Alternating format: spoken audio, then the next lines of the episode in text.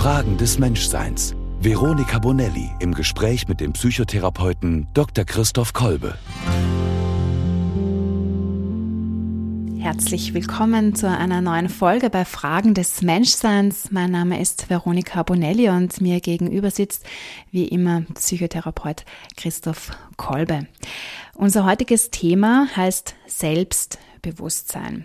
Wir sind darauf gekommen, weil wir schon in unserer ersten Folge das ein bisschen anklingen haben lassen. Da haben wir über Begegnung gesprochen. Was macht eine gute Begegnung aus? Was ist ein gutes Gespräch? Und wir sind in unserem Gespräch drauf gekommen, dass es eines dabei braucht, nämlich die Begegnung mit mir selber. Das heißt, ich muss mir meiner selbst bewusst sein. Es braucht auch ein bisschen selbst Distanz, um ein gutes Gegenüber zu sein, damit Begegnung überhaupt geschehen kann. Und wir haben uns gedacht, das wollen wir ein bisschen näher beleuchten und das tun wir somit auch. Wir haben uns das Wort Selbstbewusstsein gewählt, weil man das so schön auffächern kann. Da liegt natürlich das Selbstvertrauen drin, der Selbstwert, die Selbstannahme, mein Sein aber auch, mein Sein, mein So-Sein. Und das ist so der Plan für die heutige Folge. Herzlich willkommen auch dir, lieber Christoph. Wie selbstbewusst bist du denn heute da?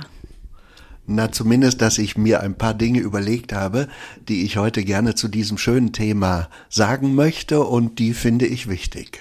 Schön, dich zu treffen. Dankeschön, ebenfalls. Ja, Selbstbewusstsein. Da fällt auch euch vielleicht schon ganz viel dazu ein das Erste, was uns vielleicht kommt, ist eben dieses selbstbewusste Auftreten, das wir haben. Und da gibt's aber auch wieder Unterschiede. Also vielleicht einerseits so dieses Macho-artige, könnte man sagen, ich bin toll, gockelhaftes über den Strand spazieren.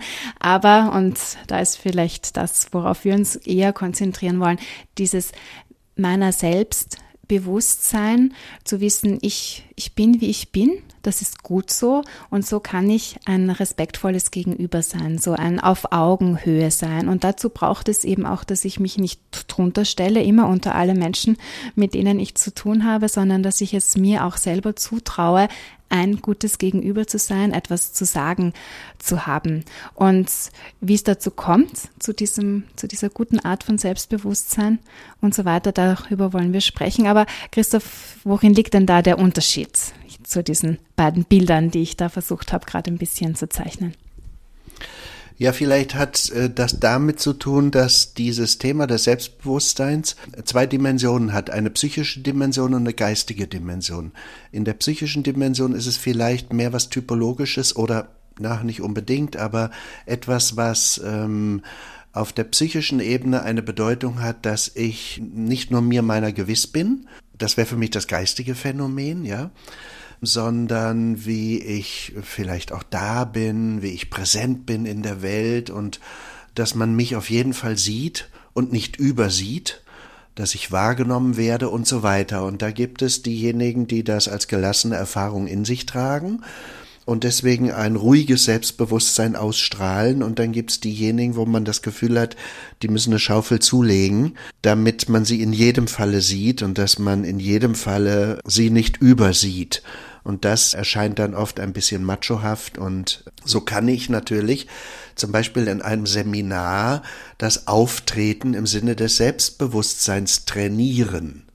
Und dann würde ich die psychische Fähigkeit, selbstbewusst zu wirken, trainieren. Und demgegenüber gibt's in geistiger Hinsicht die Differenzierung, sich seiner gewiss zu sein, und äh, aus dieser Selbstgewissheit heraus zu leben und aufzutreten. Das wären so für mich zwei wesentliche, sagen wir mal, Unterscheidungsebenen. Das heißt, es könnte sein, dass zwischen diesem gockelhaften, selbstbewussten Verhalten, dass dahinter vielleicht gar kein so großer Selbstwert steht? Ja, in der Regel ist das der Fall. Also das heißt, je stärker jemand nach außen diese Wirkung betonen muss und es ihm darum geht, so zu erscheinen, verweist es letztlich auf einen verunsicherten Selbstwert. Und Menschen, die einen gesunden, ruhigen, gegründeten Selbstwert besitzen, haben in der Regel auch nicht diese Notwendigkeit aufzutreten. Also was die schon können, ist, glaube ich, mit einem starken Selbstbewusstsein äh, etwas zu sagen, also so dass man spürt, sie sind überzeugt von dem, was sie sagen, aber es geht nicht um Selbstdarstellung in diesem Falle, sondern es orientiert sich an der Sache und für das, worum es im Miteinander dann geht. Gut, schauen wir uns vielleicht dieses Wort auch noch mal konkreter an. Selbstbewusstsein. Ein Bewusstsein über mich selber. Da kommt mir das Wort Selbstdistanz. Man könnte dann auch noch Selbsttranszendenz nehmen. Da wird es dann aber schon ein bisschen auch philosophisch oder ein bisschen schwieriger. Schauen wir mal, ob wir zur Selbsttranszendenz auch noch kommen. Aber jedenfalls sind das zwei Eigenschaften, also das mich selber anschauen können und vielleicht sogar über mich hinausgehen können. Eigenschaften, die, Frage an dich, uns unterscheiden zum Tier sein, also zwischen Mensch und Tier, diese Freiheit, mich zu distanzieren von mir selber, ist das das, was uns ausmacht als Mensch? So leiten es jedenfalls die Philosophen seit langem her indem sie darin einen maßgeblichen Unterschied äh, zwischen Tier und Mensch sehen, dass Bewusstsein da ist und insbesondere zusätzlich zum Bewusstsein auch noch Selbstbewusstsein möglich ist, was den Menschen betrifft.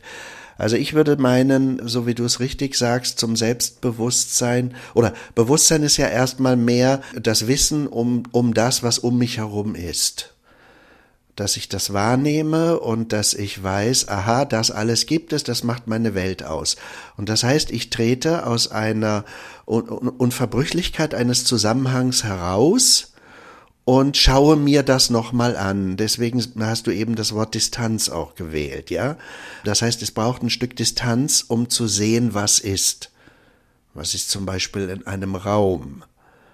was ist da gerade los und so weiter. Und jetzt kann ich diese Frage, was ist, natürlich auch noch zu mir selbst hinstellen und sagen, wie geht's mir denn damit? Wie erlebe ich das?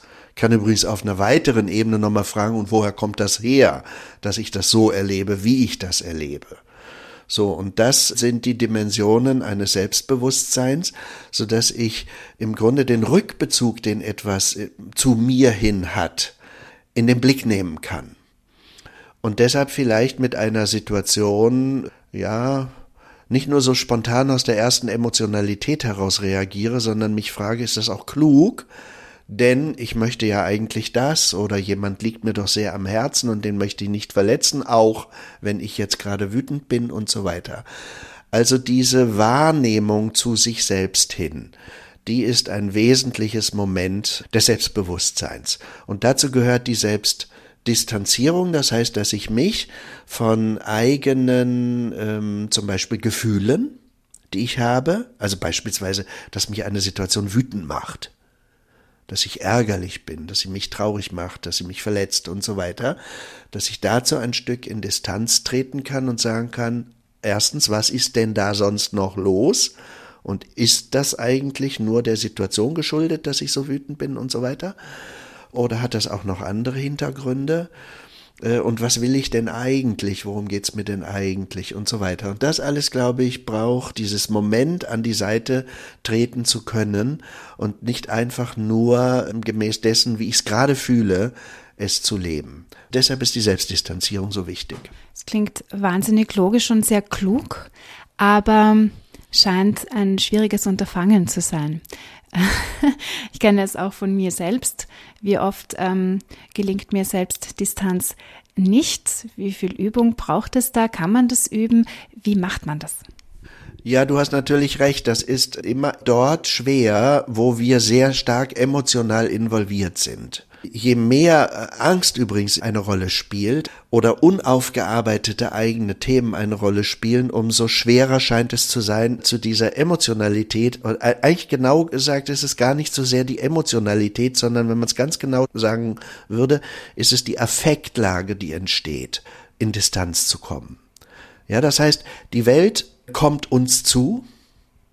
Ja, wir begegnen der Welt Und damit löst sie emotional immer etwas aus. Also wir finden etwas schön, wir freuen uns auf etwas, wir sind interessiert an etwas. Das sind ja alles Emotionen, die zeigen, dass uns etwas am Herzen liegt beispielsweise.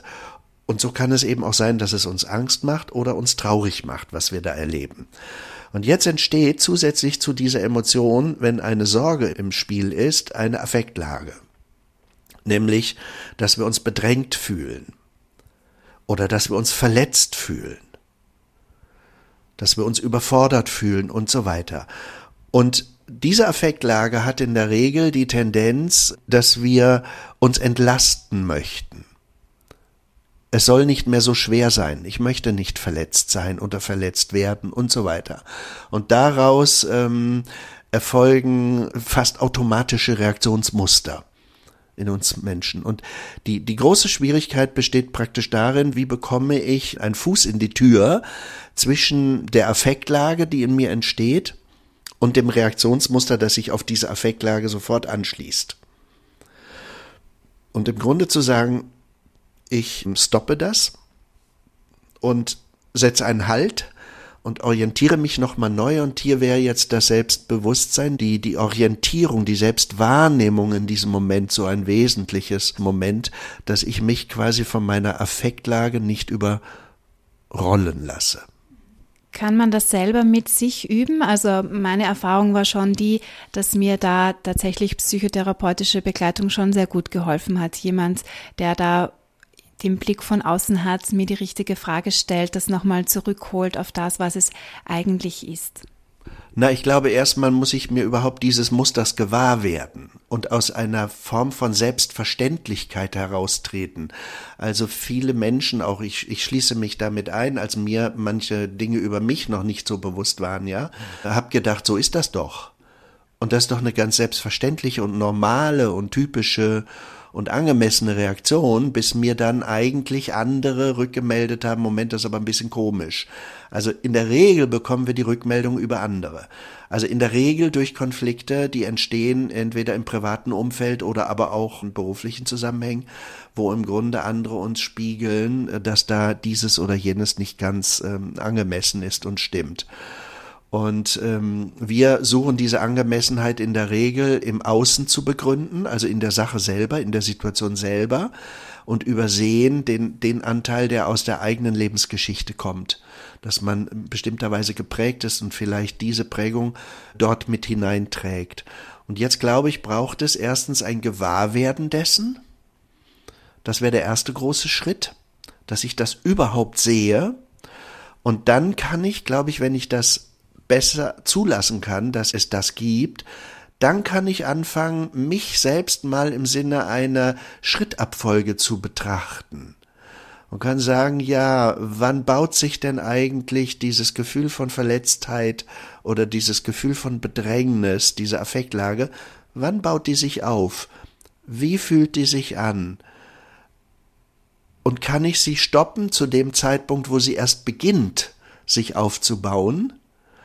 Und kann mir überlegen, um was geht's mir jetzt oder vielleicht mit einem Gegenüber thematisieren, dass das und das für mich jetzt überfordernd ist oder ob es so gemeint ist. Also ich kann dann überprüfen, ob das, was ich da hineinlege und hineindeute in die Situation eigentlich wirklich gemeint ist.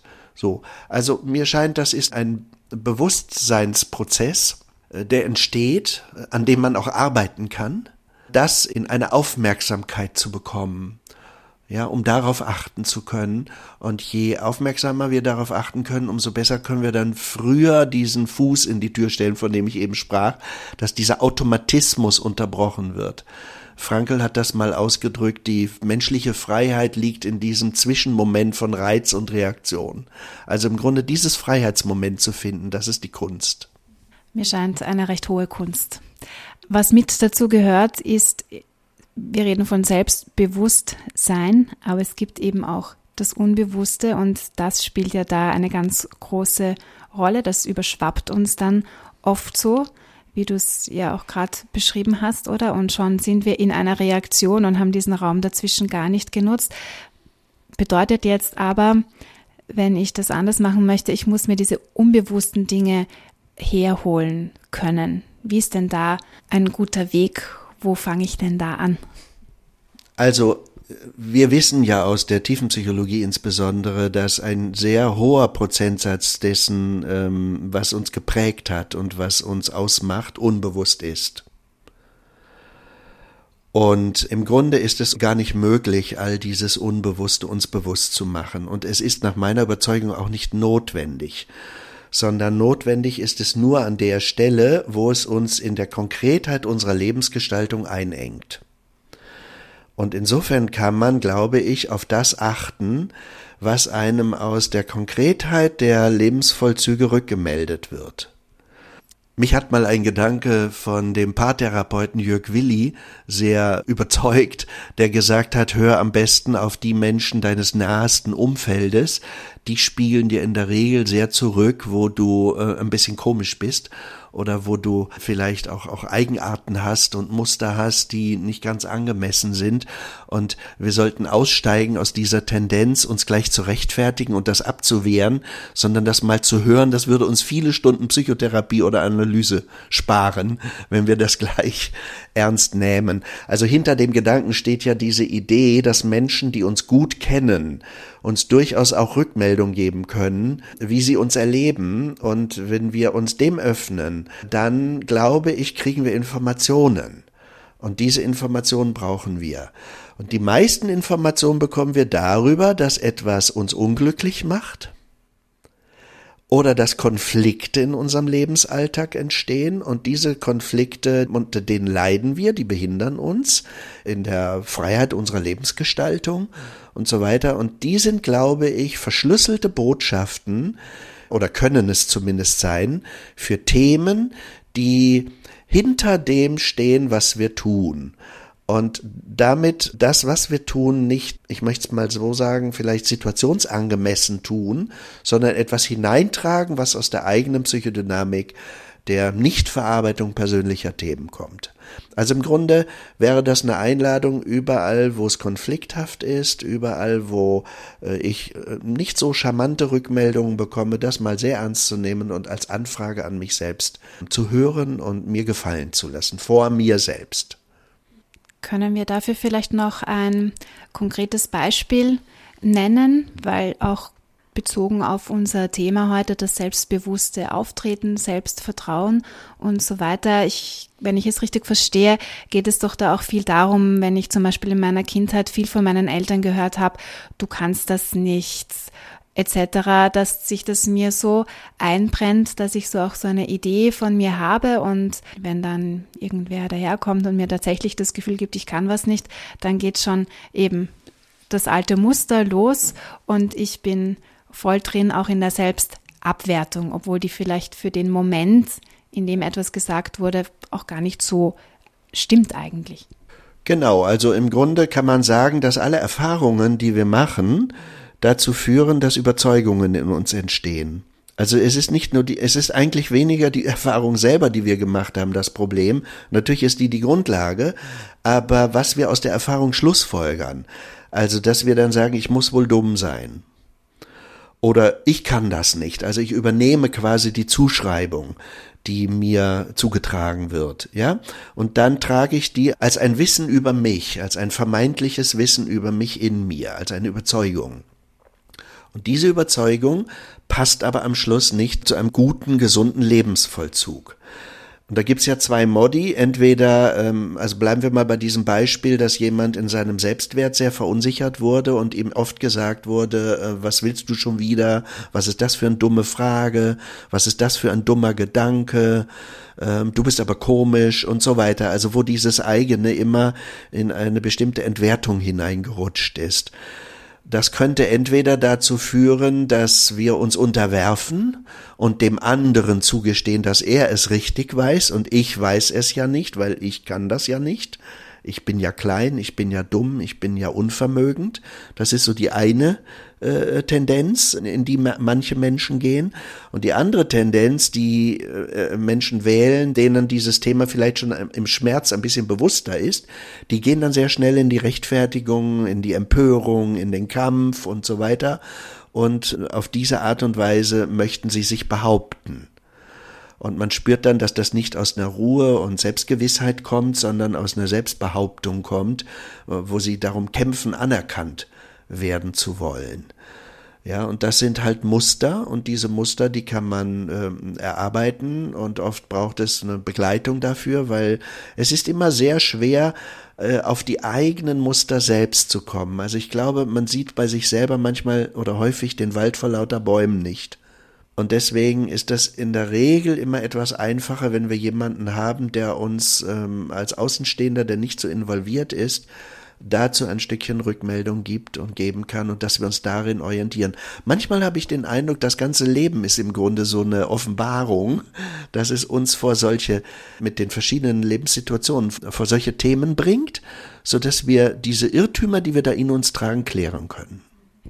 Die Gefahr von diesen Irrtümern oder nicht erkannten Mustern liegt doch meiner Meinung nach auch ein bisschen darin, dass man dann in so eine Opferhaltung gerät und immer äußeren Umständen auch die Schuld an etwas gibt, weil wenn ich nicht erkenne, was in mir wirklich los ist oder woher es kommt, dann brauche ich ja eine trotzdem eine Erklärung und die gebe ich dann immer schön ins Außen und dann habe ich so diese Idee, aber ich bin ja so und ich kann gar nicht anders und dann kann ich halt das und das alles nicht und kann es auch nicht verändern. Ich komme auch gar nicht in so eine Selbstverantwortung eigentlich hinein. Ja, du meinst damit auch, dass Menschen sich im Grunde darüber, ähm, sagen wir mal, der Frage entlasten, was muss ich denn jetzt tun, wenn ich aus dieser Geschichte entkomme, äh, äh, komme, sondern ich, du kannst mir das nicht vorwerfen, du hast mich so zu nehmen, weil ich diese Geschichte habe. Ja, genau. Also auch, ich weiß zum Beispiel, zumindest meine Mutter war nie gut zu mir, aber dann kann ich immer sagen, wenn ich es mir nicht näher anschauen will, ja, das ist, weil ich war ja als Kind immer so arm, ich übertreibe jetzt ein bisschen und deswegen äh, kann mein Leben gar nicht gut werden, aber die Mama, die Mutter ist schuld, weil die ist ja eh immer schuld. ja, heute auch der Vater, also also ähm, ja, Viele Menschen sind reflektiert, dass sie das sehen, dass das äh, so letztlich nicht stimmt. Also dass es vielleicht ein Impuls ist, den sie so in sich tragen, es auf andere zu schieben, aber letztlich auch wissen, dass das nicht okay ist. Ich glaube, Leben kann nur in eigener Verantwortung gelebt werden. Und zu der Verantwortung gehört, dass jeder auch die Verantwortung für die Geschichte, aus der er kommt, übernimmt. Also das heißt, wenn ich verantwortlich durch mein Leben gehen will, werde ich irgendwann auch die Tatsache, dass ich aus dieser Prägung komme und dass das alles zu meinem Leben gehört hat, letztlich zu mir nehmen müssen. Und ich werde es auch tun, weil das mich in die neue Freiheit führt, darüber nachdenken zu können, wie ich denn anders sein will. Und wer das nicht tut, der bleibt im Grunde abhängig von dieser Prägung.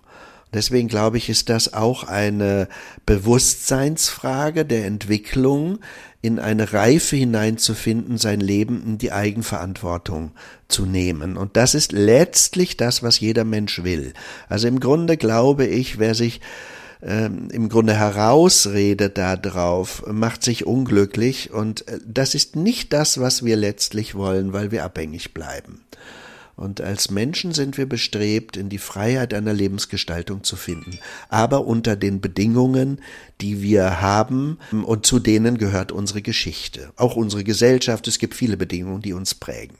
Vielleicht da auch noch, damit keine Missverständnisse entstehen. Natürlich bedeutet das nicht zu sagen, dass ich geschlagen wurde in der Kindheit oder missbraucht wurde zum Beispiel, das ist dann mein eigenes Problem und ich muss halt darüber hinwegkommen. Nein, es gibt schon auch Schuld, aber die Frage ist, welchen Umgang finde ich und wie komme ich dann auch wieder eben in ein eigenverantwortliches Leben und da bin letztlich dann auch ich gefragt. Ja, das ist eine sehr wichtige Differenzierung, die du da machst. Also selbstverständlich sind bestimmte Dinge, die geschehen sind, nicht in Ordnung. Und dafür trägt derjenige, der sie vollzogen hat, die Verantwortung.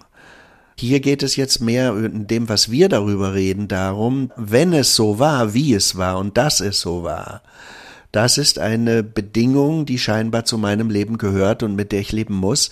Und wie ich diese Verantwortung jetzt übernehme, darüber nicht zum Beispiel zu verzweifeln oder darüber immer wieder in die Ohnmacht zu kippen, sondern äh, in ein erfülltes Leben zu finden, trotzdem man das erlebt hat. Das ist, glaube ich, der Punkt, über den wir jetzt hier reden trotzdem Ja zum Leben sagen, wie Viktor Frankl es sagt. Oder ich kann auch sehr empfehlen, das Buch von Edith Eva Eger in der Hölle tanzen dazu zu lesen.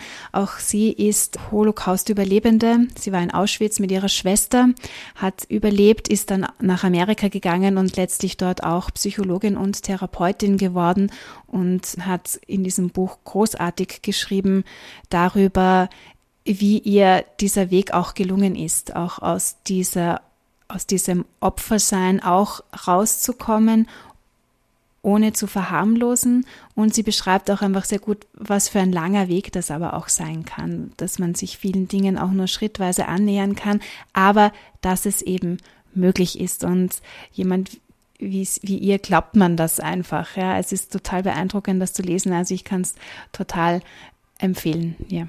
Ja, danke für diese schöne Empfehlung. Und man könnte jetzt noch einen Schritt weiter gehen und äh, wenn wir ins Zeitgenössische hinein äh, das Thema wenden, dann können wir psychologisch gerade sehr beobachten, wie Menschen unter dem Phänomen der Klimakrise leiden oder auch des Krieges und wie über diese Fragen starke Ohnmachtsgefühle sichtbar und spürbar werden, von denen jetzt die Psychotherapeuten, Psychotherapeutinnen immer mehr berichten das ein Phänomen ist, das zu beobachten ist, wie scheinbar eine Form von Depressivität entsteht über ähm, die, die drängenden gesellschaftlichen, äh, politischen Probleme unserer Welt.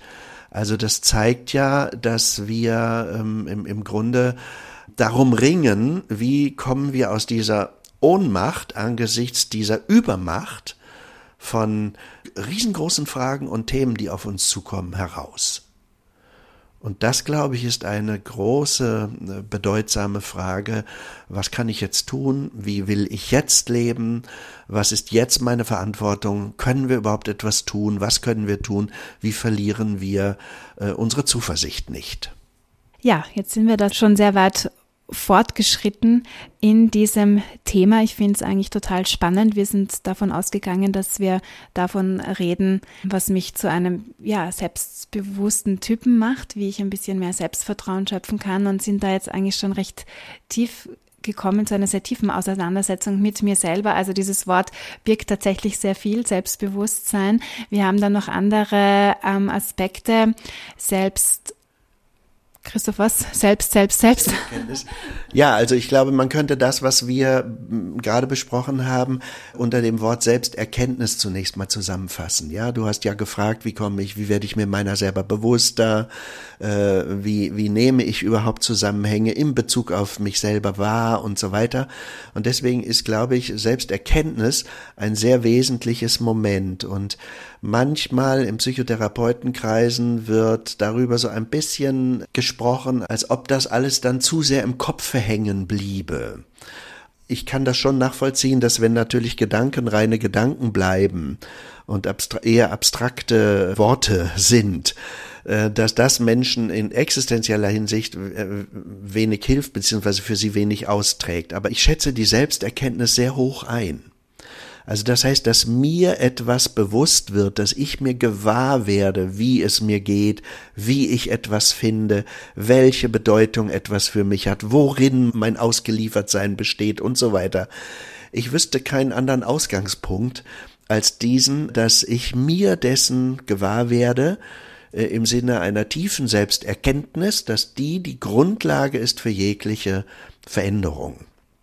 Und deswegen ist das für mich nicht nur ein intellektuelles Bewusstmachen von Zusammenhängen, sondern es geht im Grunde um ein, ein tiefes Erkenntnismoment, weshalb ich zum Beispiel so geprägt bin oder dass ich das nicht mehr fortsetzen möchte oder dass ich leide darunter, nicht in diese Selbstdistanzierung zu kommen. Alles das sind schon wesentliche Ausgangspunkte für Veränderung. So, und jetzt braucht's, glaube ich, dann noch ein paar weitere Dinge dazu um sich vertreten zu können mit dem, was einem dann bedeutungsvoll wird, ist zum Beispiel ein sehr wesentliches Moment die Selbstgewissheit. Unter der Selbstgewissheit würde ich jetzt das verstehen, dass ich das, was für mich eine Bedeutung hat, nicht nur einfach so als Satz höre, sondern dass es zu einer Gewissheit für mich wird. Und ich kann das ja fragen, ob das eine Gewissheit ist oder ob das nur eine Überlegung ist. Und so brauche ich, glaube ich, um selbstbewusst durchs Leben zu gehen, eine gute, gegründete Selbstgewissheit. Und die wiederum hat nochmal eine Bedingung und die hat mit Selbstachtung zu tun, dass ich dem, was ich da in mir begegne, als wahr, als richtig, als bedeutsam, dass ich dem mit Achtung begegne und dass ich diese Achtung einnehme als Haltung. Und für mich hat jetzt das Erwachsensein sehr damit zu tun, dass ich diese Achtung der Haltung der Achtung nicht mehr anderen übertrage, sondern dass ich sie selbst übernehme und damit im Grunde aus dieser Selbstachtung zu der Selbstgewissheit komme und die Selbstgewissheit am Schluss der Boden ist, aus dem heraus ich mich und das, was mir wesentlich ist, wie ich über die Welt denke oder was ich leben will, vertrete im Gegenüber der anderen Menschen. Ich erzähle vielleicht aus meinem eigenen Leben. Ich bin ein bisschen so geprägt, darauf zu achten, was könnte man von mir wollen, was sind die Ansprüche an mich und mich danach zu richten. Und es war für mich gar kein so ein leichter Prozess mal zu spüren, aber was will eigentlich ich? Und dann der nächste Schritt, um das jetzt auch vielleicht in ein ganz konkretes zu fassen, ähm, auch zu sagen, was möchte ich jetzt eigentlich? Möchte ich lieber ins Kino gehen oder möchte ich noch eine Runde Rad fahren zum Beispiel? Und das nicht, diese Entscheidung dann auch nicht meinem Partner zum Beispiel zu überlassen, sondern auch zu sagen, ich möchte das gerne. Und wenn der andere was anderes will, dann kann man ja drüber sprechen und schauen, was macht man dann. Aber es auch auszusprechen und das wiederum habe ich die Erfahrung gemacht, das hilft auch meinem Gegenüber. Zu wissen, was ich eigentlich möchte, das bringt unsere Beziehung und auch so eine Entscheidung auf eine ganz andere Ebene, als wenn ich immer nur versuche herauszufinden, was, was könnte der andere wollen und es ihm dann zuliebe auch zu wollen. Und ich war dann tatsächlich aber auch oft der Meinung, das will ich eh, weil ich mir die Frage nach dem, was ich möchte, gar nicht gestellt habe. Und das zu tun, das war ein großer und sehr hilfreicher Schritt für mich als Person und auch als Beziehungsmensch. Ja, danke für dieses sehr persönliche Beispiel. Also ich glaube, du bringst das damit auf den Punkt. Im Grunde ähm, nochmal hinzuschauen, was ist für mich wichtig und gültig und dadurch im Grunde zum Gegenüber für den anderen zu werden. Und das nimmt das Thema auf, was wir beim letzten Mal besprochen haben, nämlich wie wichtig es ist, für die Begegnung ein Gegenüber zu sein. Und Menschen, die das nicht wissen, wer bin ich denn, was ist denn das meine, können im Grunde dem anderen kein Gegenüber sein, wenn sie nur das sind, was der andere sich wünscht. Ja, dann bin ich ja in dem Moment dieses Gegenüber nicht. Und ich glaube, dazu eben braucht es das Selbstbewusstsein, also sich selber dessen gewahr zu sein, was will ich denn?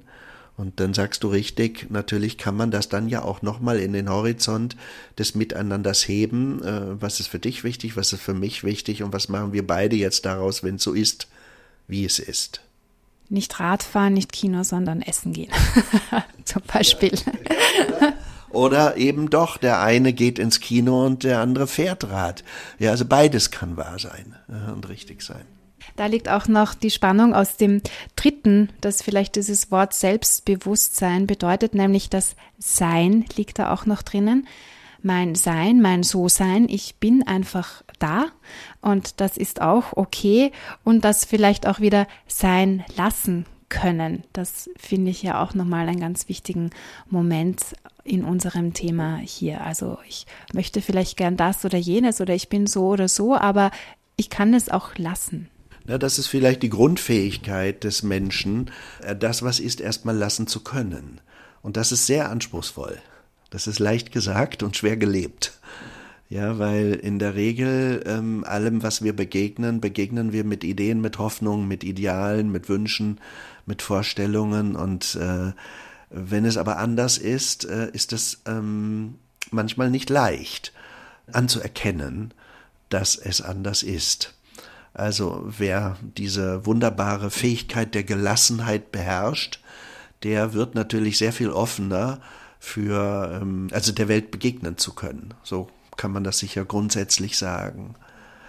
Natürlich setzt Selbstbewusstsein unter dieser Idee des Seins dann auch noch verschiedene andere Elemente, äh, enthält andere Elemente. Eins davon ist, dass ich mir meines Wertes bewusst bin und gewahr bin. Also, dass ich jemand bin, der es wert ist, dass ihm etwas wichtig ist, dass ich überhaupt ein Wert bin. Noch vor jeder Leistung in der Existenzanalyse beschreiben wir das ja als Grundwerterfahrung, so hat das Alfred Lengle mal bezeichnet. Und das ist die Erfahrung des Menschen wertvoll zu sein vor jeder Leistung. Und mir kommt vor, zu dieser grundlegenden Tatsache der, der Grundwerterfahrung gesellt sich dann eine zweite Erfahrung und das ist ähm, diese Legitimation für sich zu empfinden, so sein zu dürfen, wie man ist oder wer man ist. Also dass man das, was man im Konkreten dann leben will, auch leben darf. Und dazu bedarf es einer Gewissheit der Legitimation. Nicht nur von der Sache her, also dass die Sache eine Angemessenheit hat, dass ich sie tue und tun darf, sondern überhaupt, dass ich frei bin, das, was mir wichtig ist, tun zu dürfen und dass ich darin nicht erst andere um Erlaubnis fragen muss. Und das sind die Themen, die wir alle so im Rucksack haben, durch unsere lebensgeschichtlichen Prägungen, dass wir an diesen Stellen manchmal zweifeln, das nicht so genau wissen, und dann sind wir anfällig. Und jetzt ist der große Unterschied, ob ich mit Selbstbewusstsein, mit diesem Macho-Selbstbewusstsein das überspiele und dann einfach irgendwas setze, oder ob ich mich mit diesen Themen auseinandersetze, wie sie vielleicht auch mich geprägt haben und die Ängstlichkeit, die da drin liegt, beruhige und in eine andere Form von Gewissheit finde und aus dieser Gewissheit, dass ich weiß, ich bin ein wertvoller Mensch und ich darf auch etwas eigenes wollen, dann das vertrete, was mir wichtig ist. So würde ich den Zusammenhang im Ganzen schlussendlich sehen. Dankeschön. Ich glaube, das war schon wieder ein sehr gutes Schlusswort. Ich habe auch gelernt, wenn ich mein Selbstbewusstsein steigern möchte, dann buche ich wahrscheinlich nicht den nächsten Rhetorikkurs, sondern ich stelle mir vielmehr die Frage, wer bin ich, woher kommt das, wie ich bin, was möchte ich, was ist mir wichtig und damit komme ich wahrscheinlich viel weiter. Ich habe das tatsächlich aber übrigens mal in einem Rhetorikkurs gelernt. Da hat der Trainer gesagt, dass wie sie am besten ankommen ist, wenn sie authentisch sind und ich denke, das ist ja genau das. Super, herzlichen Dank, Veronika. In diesem Sinne auch noch einen schönen August, schönen Sommer. Da gibt es auch noch, glaube ich, viel Zeit und Möglichkeiten, sich die Frage zu stellen, was möchte ich, was möchte ich gerne machen und dann auch vielleicht die Zeit, das auch zu tun. Dabei wünschen wir euch viel Freude und wir hören einander wieder am 1. September. Fragen des Menschseins.